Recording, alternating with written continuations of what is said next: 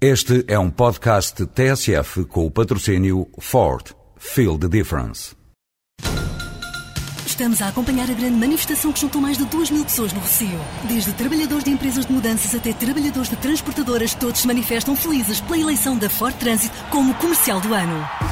Ford Transit Comercial do ano 2007. Não trabalho na boa, trabalho na melhor. Ford. Feel the difference.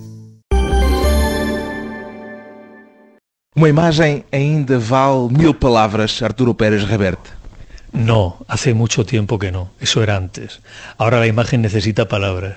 La imagen ha sido tan manipulada, tan prostituida, tan traída y llevada por los medios, tan multiplicada hasta la saciedad, que ahora la imagen ya ha perdido su valor de testimonio que tenía antes.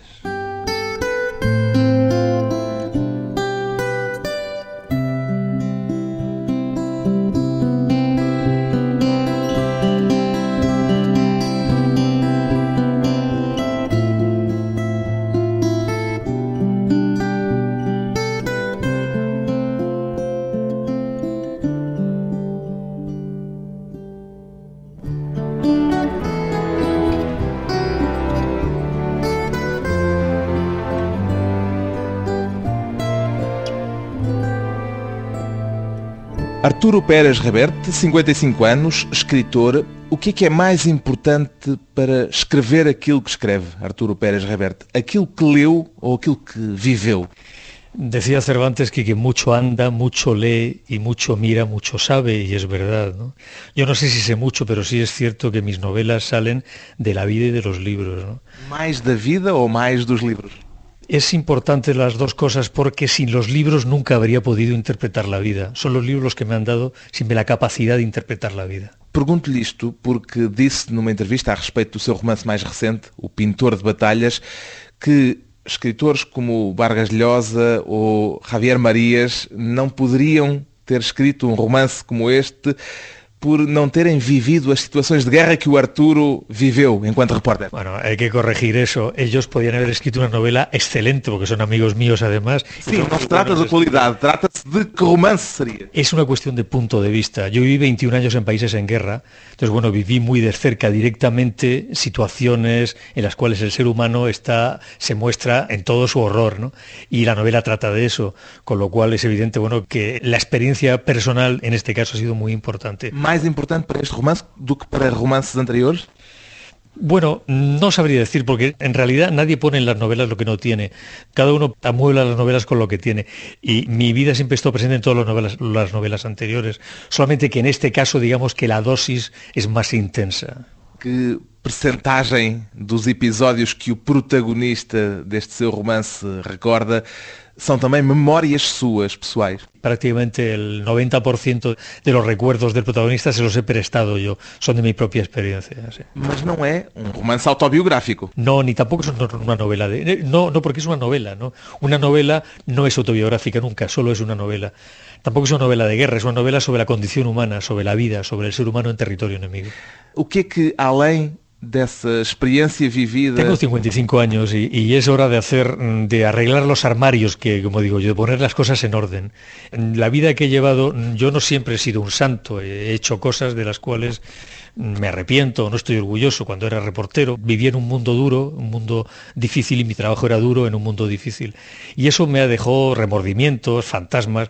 Entonces digamos que escribir me ayuda a convivir con esos recuerdos. ¿no?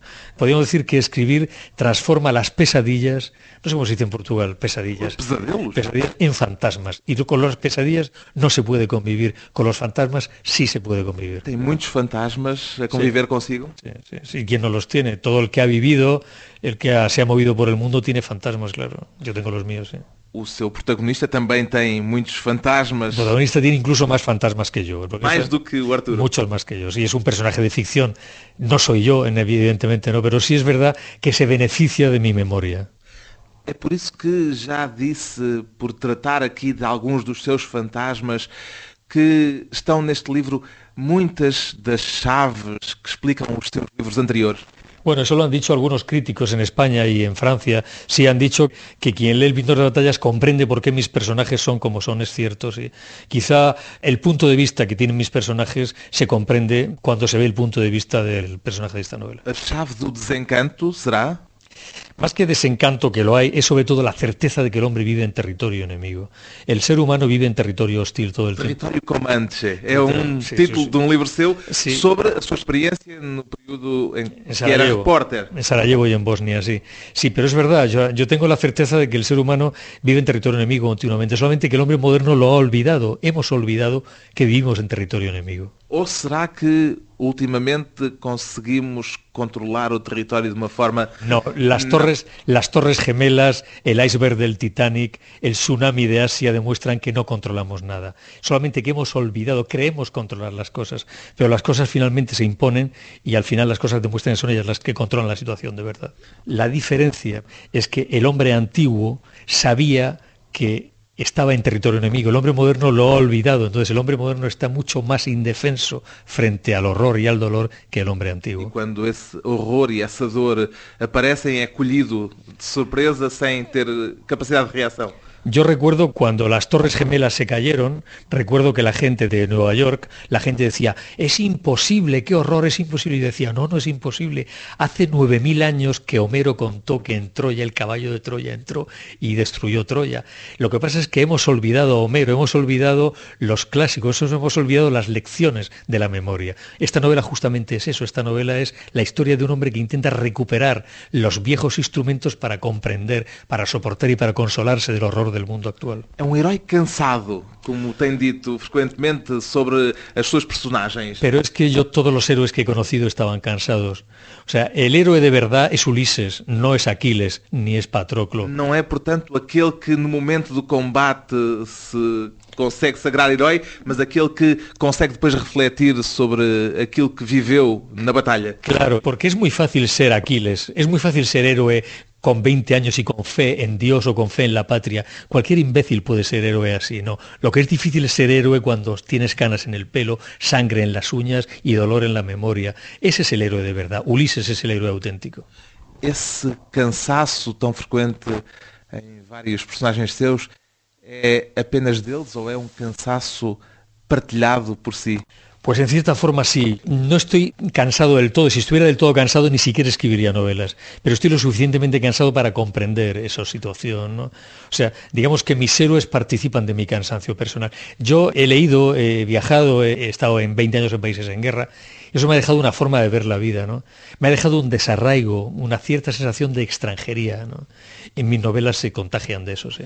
O Arturo Pérez Reverte neste romance coloca o seu pintor de batalhas sozinho numa torre de vigia no meio do Mediterrâneo.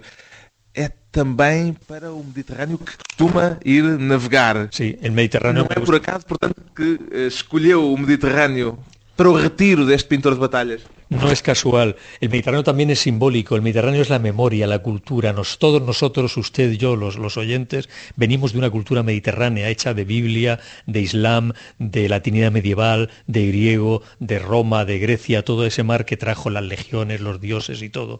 ¿no? Entonces, para comprender, cuando la palabra cultura se maneja en el Mediterráneo, es imprescindible. Y en esta novela la cultura es fundamental, porque la cultura es el único consuelo, la única salvación posible.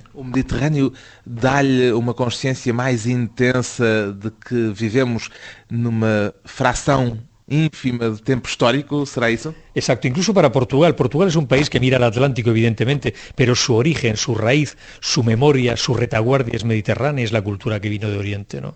Entonces creo que, sí, que sin eso no creo que el problema del hombre actual es que hemos perdido la memoria. El hombre actual ha perdido la memoria mediterránea, por decirlo de alguna forma. ¿no? El hombre occidental ha perdido la memoria mediterránea y eso lo deja indefenso frente al horror.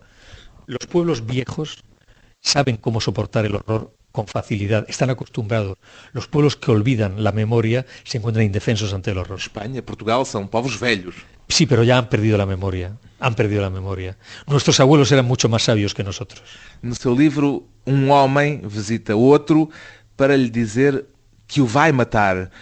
Surgiu-lhe primeiro esta ideia ou a do personagem que percebe que já só a pintura pode criar a imagem que ele procura? La primera idea original fue el hombre que toda la vida ha querido fotografiar el horror y no lo ha conseguido. Ha hecho miles de fotografías durante su vida y nunca ha conseguido hacer la fotografía que define exactamente la terrible y fría geometría del horror en el mundo. Entonces decide volver a los maestros antiguos, a la memoria, pintar un cuadro a la manera antigua en una torre abandonada para pintar la fotografía que nunca pudo hacer el hombre que llega, a todas las situaciones son, digamos, situaciones complementarias. O homem que vai matar o pintor é simultaneamente alguém que sente por ele uma enorme afinidade, sente-se quase amizade a certa altura. Diria que são irmãos inimigos, em certo sentido. Bueno, más que hermanos enemigos, lo que son es piezas de un mismo juego. Son piezas de ajedrez de un mismo tablero de ajedrez. Y en la conversación lo descubren. En realidad, cuando uno se da cuenta de, cuando uno reflexiona, se da cuenta de que la vida no es más que un tablero de ajedrez en el cual todos somos piezas blancas o negras, ¿no?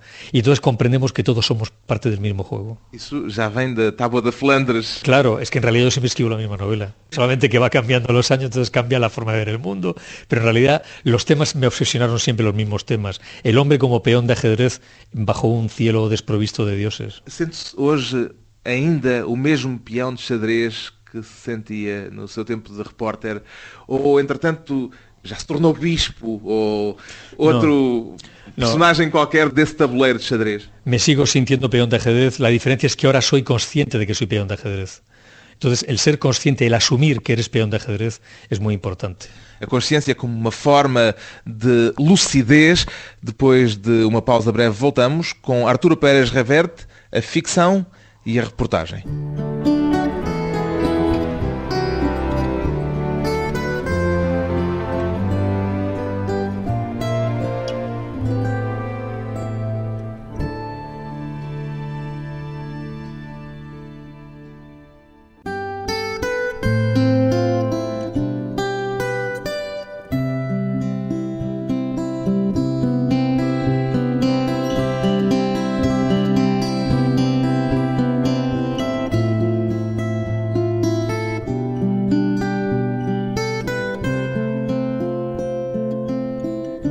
Regressa à conversa com Arturo Pérez Reverte, um antigo repórter de guerra que se tornou romancista, provavelmente o escritor de maior êxito na última década em Espanha.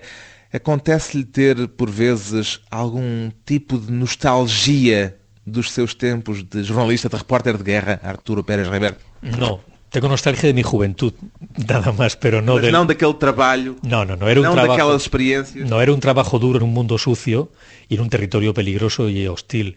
Lo que pasa es que aprendí muchas cosas. ¿no? Para mí fue una escuela de lucidez. Cuanto soy, cuanto escribo, cuanto vivo, cuanto recuerdo, se lo debo a, a esos años de, en países en guerra. Essas personagens com quem conviveu, algumas delas personagens que provavelmente não seriam do seu convívio no dia a dia aqui foram personagens que lhe deram alguma coisa que ainda não conhecia? Me dieron muchísimas cosas que no conocía. Por ejemplo, un, un mercenario portugués en la frontera de Angola ¿eh? me dio algo que no conocía, que es que a veces es mejor un mercenario mmm, profesional que un voluntario entusiasta. ¿Por qué? porque era, estábamos en una situación difícil, ¿no? él era oficial de un grupo de guerrilleros africanos y hubo un desastre terrible, nos atacaron y hubo que huir y yo le dije, ven con nosotros y él dijo, no puedo, he cobrado hasta final de mes y me quedo con mis pretos. Y se quedó con sus pretos. Se quedó Había un sentido de honra. Un sentido por, sí, sí, de dignidad. De, de dignidad profesional. Dignidad profesional, sí, sí. Y ese día aprendí que a veces es mejor un mercenario digno y profesional que un voluntario entusiasta que nunca é o va a problema do entusiasmo? Cuando hay problemas siempre es mejor un mercenario profesional. Mas qual é que é o defeito do entusiasmo? Pues que el entusiasmo, como todos los impulsos, es pasajero. O seu entusiasmo literário No, mantém-se? no. Não é entusiasmo? No, no. Mi actividad profesional no... Con el entusiasmo no se escriben novelas. Las novelas se escriben con trabajo, con disciplina, con serenidad, con lucidez, con calma, con mucho tiempo. El entusiasmo vale para cuando uno es joven, para iniciar aventuras, ¿no? Pero para terminar las aventuras hay que terminarlas con la cabeza muy fría. Si Ulises hubiera sido entusiasta no habría llegado a Ítaca nunca. Nunca. El entusiasta era Aquiles, era Patroclo y murieron en Troya. El entusiasmo está reñido con la supervivencia. Mas muitas vezes para ter essa capacidade de disciplina? É preciso fazer acordos, é preciso aceitar aspectos que provavelmente depois deixam os tais pesadelos y os tais fantasmas. Claro, cuando uno vive en un mundo sucio, hace trabajos sucios. Mi trabajo como reportero era un trabajo sucio. Entonces, bueno, pues yo vivía pendiente del reloj, de la emisión de la crónica, y hubo cosas que tuve que hacer para hacer mi trabajo bien hecho, para ser un, un digno mercenario, tuve que hacer cosas sucias, ¿no? ¿Cuál fue la peor cosa? Que... Pues, no sé, es difícil de explicar, y es, y es íntimo y es personal, pero bueno, digamos que hubo gente a la que pude ayudar y no ayudé, hubo días que filmé antes que ayudar, hubo mmm, frialdades profesionales que tuve que desarrollar y eso mmm, me hizo ser un buen reportero, pero me dejó también fantasmas y remordimientos. ¿no? Imagina alguma circunstância em que pudesse voltar a ter vontade de fazer reportagens, de escrever como repórter, como testemunha direta de algo vivido por si diretamente? Ahora, en este momento, sí. no, no, no, no, no. En circunstancia ninguna. No, no, no. Para, para mí esa, esa, vida terminó completamente. Yo ahora ya no tengo la fe. ¿Es preciso ter fe para ser reporter? Sí, sí, sí, sí, sí, sí. Hay que tener fe. Hay dos fases. Primero la fase de la fe y segundo la fase del, digamos, del mercenario profesional. Y una tercera fase la del desencanto. ¿no? Yo ya pasé la tercera fase, ya no puedo volver atrás. A diferença entre a ficção e a reportagem é uma fronteira bem definida para si ou há comunicação entre um território e outro, entre a reportagem e a ficção? No hay ninguna comunicación. No. De hecho, esto es una novela, no es un reportaje. Es decir, no hay nada en esta novela, aunque viene de muchas cosas, bien de mi vida como reportero, no hay nada que sea real. Todo está convertido en ficción. Una novela debe leerse siempre como ficción. E uma reportagem, de, de vez em quando, não tem qualquer coisa de ficção? No, no, es más, yo creo que cuando un reportaje hay literatura es un mal reportaje, cuando novela hay periodismo es una mala novela. Creo que son dos cosas muy diferentes que además es muy peligroso juntarlas y además que deben ser tenidas cuidadosamente aparte una de otra. O protagonista do seu romance, deste pintor de batalhas, pinta para tentar obter a imagem que nunca conseguiu fazer como fotógrafo. Pode-se traçar aqui um paralelismo consigo? Sí, yo quizá, quizá escribo novelas para, para, para ver el mundo de una forma Escreve que... ficção para querer ou para poder dizer aquilo que nas suas reportagens não podia ser dito? No solamente eso, sino para comprender cosas que en mis reportajes no pude comprender. La vida del periodista fue, mi idea de reportero fue una vida brutal, dura, apasionante, llena de peripecias, pero no había tiempo para la reflexión, solo había tiempo para el telediario del, de ese día. ¿no? Ahora sí, ahora puedo mirar hacia atrás, puedo comprender cosas que hice y puedo disculpar cosas que hice y puedo pagar las deudas que contraje entonces. Acredita que a ficção consegue por vezes ser mais verdadeira do que a própria reportagem, do que os factos narrados pelo jornalismo? La ficción siempre es más verdadera que la realidad. Como a pintura mais verdadeira do como que pintura, a fotografia, no caso como, do seu romance. Como pintura, como fotografía, como literatura, todo. La ficción siempre es más verdadera. La ficción, cuando es una ficción honrada, quiero decir, es siempre más verdadera. No seu livro há uma personagem que diz a certa altura sou uma simples turista da desgraça. Alguma vez sentiu o mesmo nos seus tempos de jornalista, de repórter?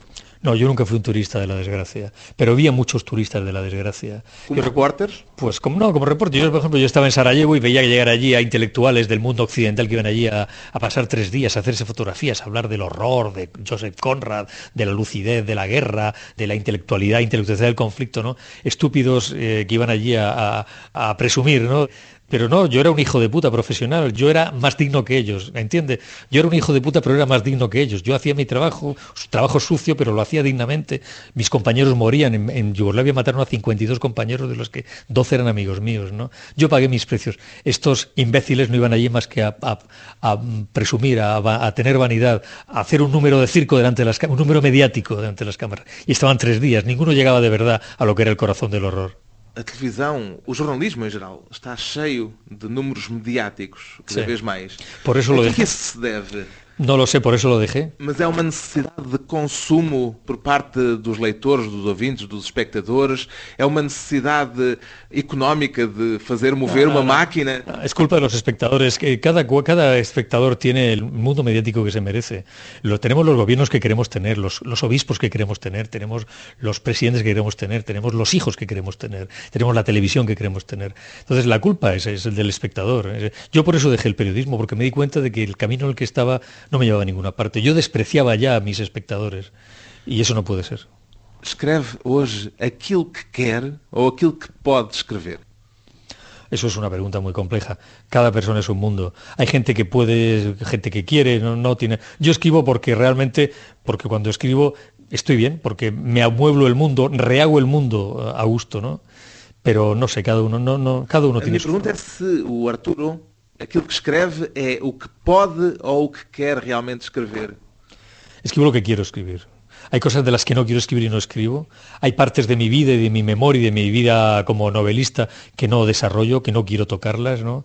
Es un ejercicio libre y soy libre, soy Mas não há um limite para aquilo que se quer, ou melhor, não há por vezes coisas que podem desejar escrever-se, mas não se podem escrever. No, cada novela tiene su momento. Por ejemplo, esta novela yo nunca hubiera podido escribirla hace 10 años y quizá dentro de 10 años ya no hubiera querido escribirla. Las novelas son como el juego en España decimos de las siete y media de las cartas, ¿no? Que es, es uno llego, me planto, me paso, y es eso, ¿no? Cada novela debe escribirse en su momento justo o no escribirse. Lembrei-me de lhe perguntar isto ao deparar com uma frase sua em que dizia sou um escritor profissional, não sou um artista. Explique-me lá como é que entende esta diferença entre uma coisa e outra. Pues sí, es muy sencillo. Yo no hago arte. Yo no pretendo cambiar la historia de la literatura. Mas ni- faz literatura.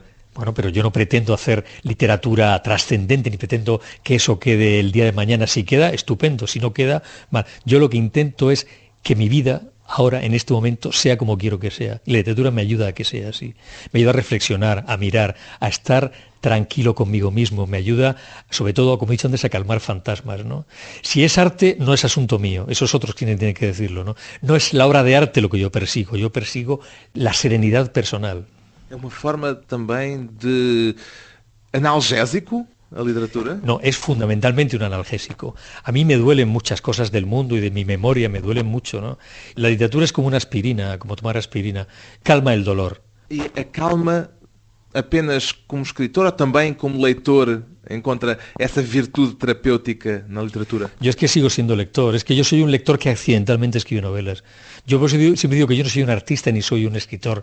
Yo siempre he dicho que yo me considero siempre un lector que accidentalmente, ahora, por el momento, escribe novelas, pero el día de mañana puedo dejar de escribir novelas y ser igual de feliz. Lo que no podré es dejar de leer nunca, pero escribir podré dejar de escribir. Gosta mais de ler do que de escrever? Sin duda, sin duda. Escribir es un acto doloroso, una disciplina dura, prolongada y que fatiga mucho. El leer no. Escribir es complementario, leer es fundamental. Ler um prazer mais intenso do que o prazer de escrever. Depois de mais um curto intervalo, regressamos à conversa com o escritor espanhol Arturo Pérez Reverte, a guerra e a natureza humana.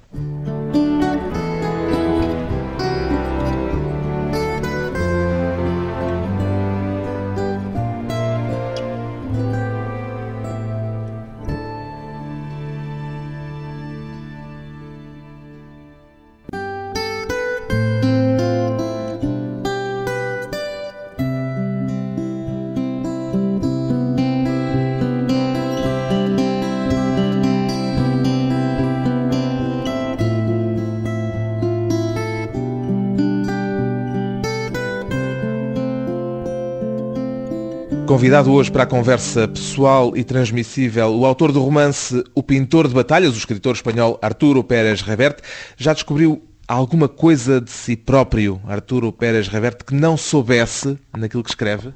Continuamente. Cada novela es un nuevo descubrimiento sobre uno mismo.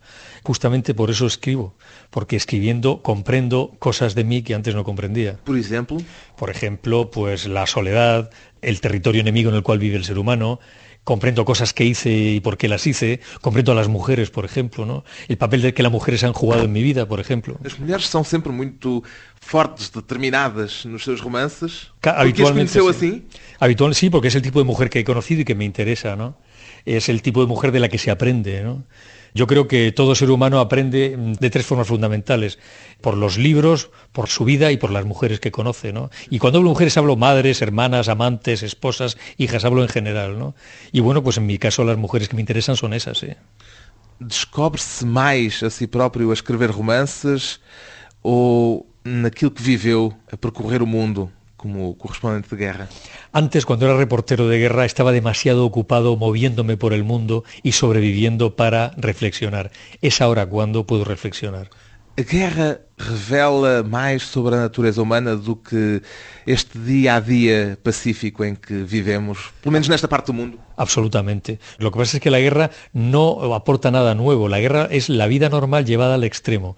Yo nunca he visto nada en la guerra que no hubiera visto ya en la paz. Solo que en la guerra es todo extremo, apasionado, excesivo, desmesurado. Entonces es mucho más interesante, mucho más educativo. La guerra não es educativa. viu nada na guerra que não tivesse visto em tempo de paz. Nada. Pero lo vi todo mucho más concreto, mucho más definido y mucho más claro. A guerra torna as pessoas piores ou faz emergir aquilo que elas têm de pior dentro de si? Hace emerger.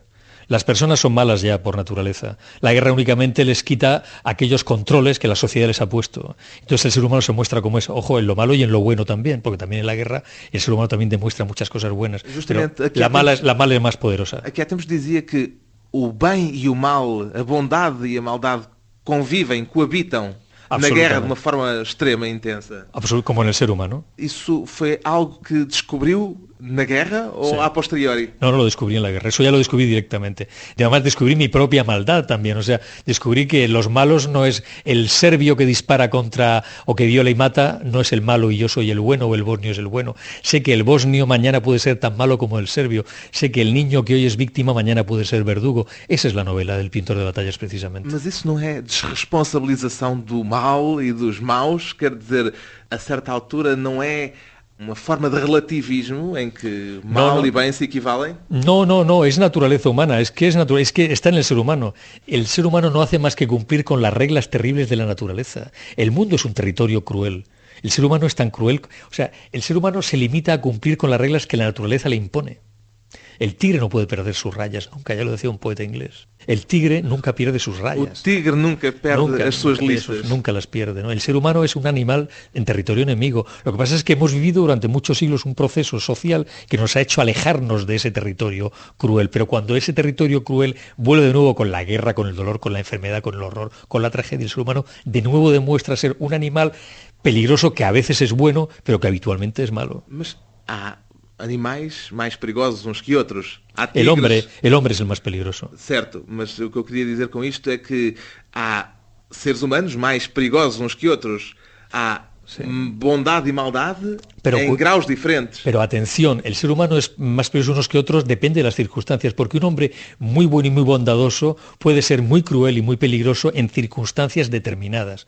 Es la circunstancia la que hace que el hombre sea bueno o malo.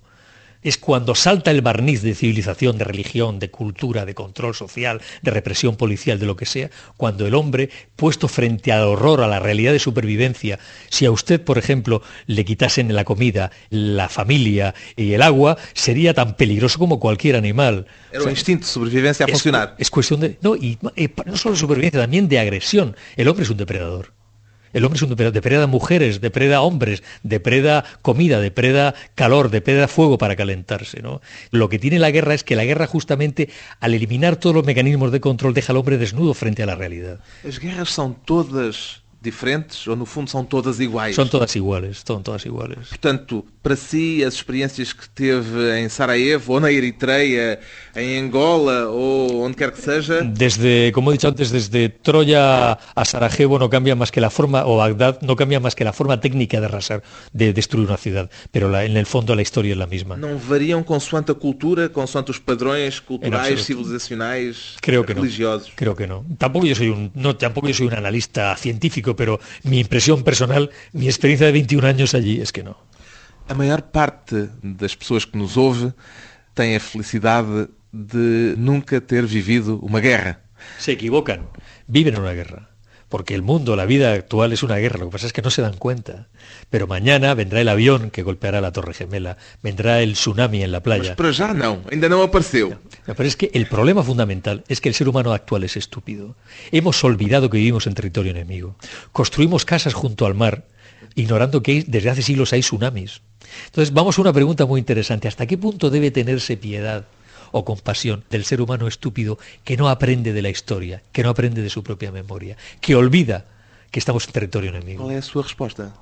Pues eh, para eso he escrito la novela, justamente. Ahí está el pintor de, ahí está el pintor de batallas. Para fazer a pergunta, mais No, do que para dar a resposta. No, es cada uno, ahí, ahí realmente cada persona tiene una actitud hacia eso, ¿no? Pero yo creo que no siempre, o sea, que cuando decimos pobre gente, no siempre la gente es pobre gente. A veces la gente ha buscado ya sola su propia ruina, su propio castigo. Mas eu estava a falar de um facto, da guerra. A guerra, tal como a entendemos, com Pero la guerra, combates, la guerra batalhas... la hacen los seres humanos. Claro. La guerra no es una entidad independiente, la guerra la hacen los hombres Mas y las mujeres. a maior parte das pessoas que nos estão a ouvir agora nunca viveram uma guerra convencional dessas em que há bombardeamentos, tiroteios, etc.